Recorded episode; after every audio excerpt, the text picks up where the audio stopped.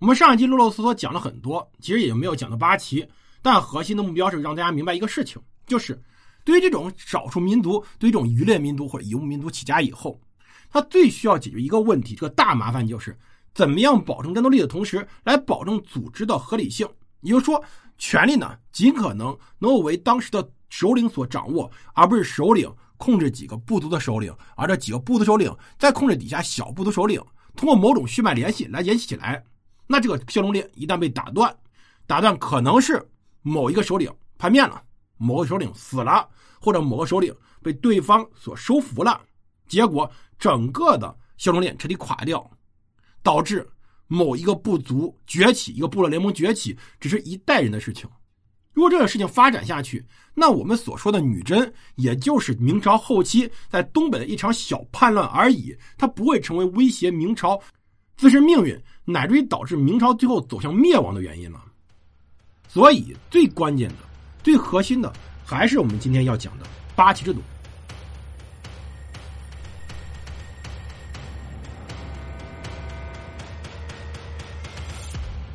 欢迎大家收听蒙头读书，大家好，我是胡蒙，这里是我们战争史，感谢各位收听。我们接下来讲八旗制度。做小广告，我们最新的节目《胡蒙讲给青少年大历史》已经上线了，点击我们节目。图片下方的蒙头读书方面头像可以进入我的主页，我的主页里面是可以收听这个节目的，已经讲到春秋时期了，讲到三十多集了。如果大家想听我来讲通史节目的话，可以关注一下这个节目，在我看来讲的还是不错的，各个听众评价也非常好，希望大家踊跃支持，给予五星好评，谢谢各位。如果大家听的话，这个节目也给五星好评吧，毕竟之前呢确实录的比较差，效果也比较不好，现在也开始翻录了。最近呢，我也在开始筹备，把之前讲过的鸿门宴，也就楚汉相争，重新再录一遍。希望大家多多支持，多多给予五星好评，谢谢。我们来接着讲八旗制度。其实八旗制度的建立啊，首先强调它是远远在当时努尔哈赤造反之前的。努尔哈赤本身以一甲十三副起兵，最早他只是小部落酋长，后来打下图伦，打下统鄂，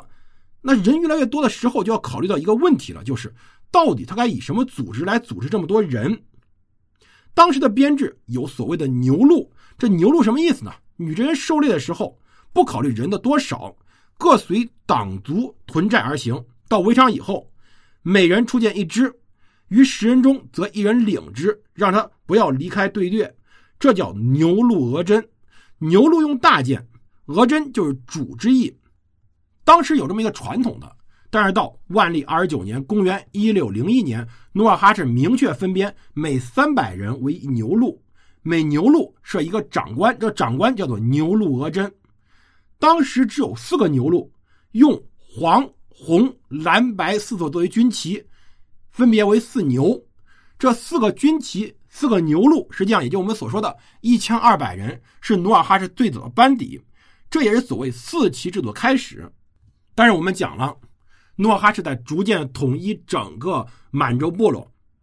到万历三十四年的时候，他还只有四旗兵；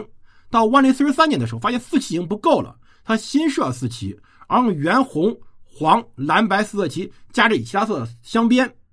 黄、蓝、白三色旗加以红色镶边，红旗镶以白色，这就叫镶旗。新四旗、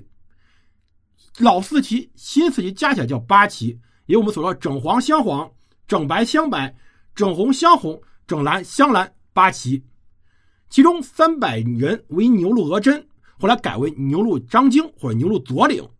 五牛录为甲剌额真，后来被称之为甲剌张京或甲剌参领，一千五百人；五甲剌额真为固山额真，后来这个名字被改为都统。我们在看《鹿鼎记》的时候，看电视剧的时候，知道韦小宝曾经兼任过小旗营正黄旗副都统。和御前侍卫副总管，这都统以前就是固山额真，而左右副都统其实就是之前叫做梅勒张京或者梅勒额真。这一个统治下是七千五百人，被称之为一旗。这旗在建立的时候，我们能听出来，最早就是为了打仗的一个军事单位。但实际上，后来随着历史发展，当时努尔哈赤把整个满族全部人编入到八旗内，而八旗之内分到各个牛录。这牛录成了满洲最基层的单位，而固山则是户口编制最大的单位。此后人口增加了，也不添旗，基层单位呢也不变动。为了适应变化，只把中间的单位，也就是甲腊，也就我们所说的参领这一级进行调整。每期参领可以是八个、九个、十个。齐民在各级额真统帅下，出则备战，入则务农，平时耕猎为民，战则披甲当兵。每个满族壮丁都有出征作战的义务。这时候，满族或者我们说女真对于义务负担和权利的分配，全部以八旗作为单位。只要有仗打，只要有任务，八个旗来分担，八旗再分别派所依位的参领去分派。就落到我要抽多少个牛鹿，以抽多少个左领所率领牛鹿之上，从要人、要马、要钱，甚至要各种各样所需要进贡的物品，人参、狐皮，都要由八旗统一负担。所以史称凡有杂物收合之用，战斗利益之事，奴酋也就是说努尔哈赤，令于八将八旗主，八将则于所属刘磊将，刘磊将令于所属军卒，令出不少迟缓。也就我们会发现。在这个时候，所有的东西已经由八旗来负责指挥了。从努尔哈赤开始，向下面八个旗主，再往下面的都统、参领、左领，一级一级往下统治。我们会发现，此时八旗制度已经成为女真人一个非常有雏形、一个非常强大的一个户口制度了。没错，八旗是个兵民合一的户口制度，不再考虑血缘，每一个旗人。我都给你找个地方安插着，你只要听你的领导就行了。那领导听你的领导的领导，那领导领导呢？听你领导的领导领导，直接连接到谁？连接努尔哈赤，他已经是一个非常类似于我们中国或者类似于明朝的一套统治制度了。它不是军事的，而军民合一的，而且只要有好处，只要有所有的权利，全部按八旗平分，土地八旗平均分配，抢来人口、钱财、牲畜按八份分。这种平均分配呢，也是满族传统，但是呢，它确实把之前传统的按血统氏族联盟这种残余基础之上，演化出来一种半奴隶制的、半封建式的、更为先进的一套统治制度。而八旗旗主呢，都是由努尔哈赤的子侄辈以及孙辈等宗室担任的。从努尔哈赤到旗主，到参领，到左领，到一般民众，形成稳定的等级统治。他已经与之前女真部落各种各样传统的血缘统治。区别很大了，当然它还有书残余，还有蓄奴的成分，但它已经非常先进了。而这种先进的统治制度，才是后来女真人能够击败明朝最核心的一点。而且更关键的是，努尔哈赤作为长期在汉地进行学习的人，他已经意识到了女真人需要有一个集体的认识。什么叫集体认识呢？需要能够有个文字。女真人有没有文字呢？其实原来是有的，在金朝时候曾经。金朝按照汉字的标准创立过女真文，但是呢，随着金朝灭亡和元朝建立，女真文呢逐渐消失了，蒙文开始流行起来。我们所知道西夏文、女真文，包括契丹文都消失了，包括我们所看的老版有九七版《天龙八部》。你要注意，当时《天龙八部》萧远山在石崖之上刻的那是蒙古文，到后来我们大陆拍的《天龙八部》里面在石崖上刻的反而是正儿八经的契丹文。所以到明朝中叶以后。女真人用的是蒙古文，也就当时的女真人有女真语，但是用的是文字是蒙古文，这种情况非常不方便，而且不利于统治。万历二十七年，努尔哈赤任用巴克什额尔德尼以及嘎盖两人来从事这件事情。开始两人呢挺为难的，努尔哈赤和他们一起确定了制字的原则。努尔哈赤说：“无难也，但以蒙古字和我国之语音连缀成句，即可音文兼义矣。”就让他们开始负责去仿照蒙古文的文字、蒙古文的字母，来根据满语的语音创制满文。从此开始，女真人有了自己的文字，但这种文字其实并不是非常完善，在流行过程中发生了不小问题，主要是蒙满语音有差别，用蒙文字母并不能完整的表达了满族语言，经常造成上下字雷同无别、人名地名经常错误这种现象。于是呢，到崇祯五年的时候，到后来皇太极的时候呢。专门又在借用的蒙古字母上加上圈或者点，区别原来容易混淆的语言。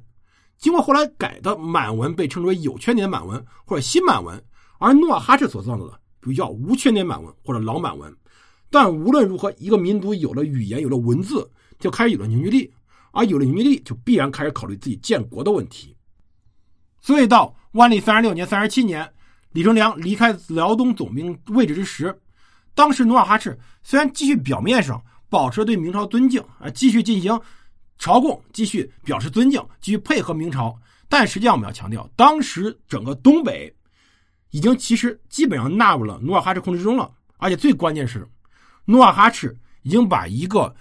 原来传统的奴隶制的早期的氏族部落式的那个民族、那个团体、那个联盟，逐渐打造出来一个有自己文明的、有自己语言的。有自己组织形式的一个完整的从奴隶制开始向封建制过渡的国家了，只不过他们这个时候有没有彻底喊起来？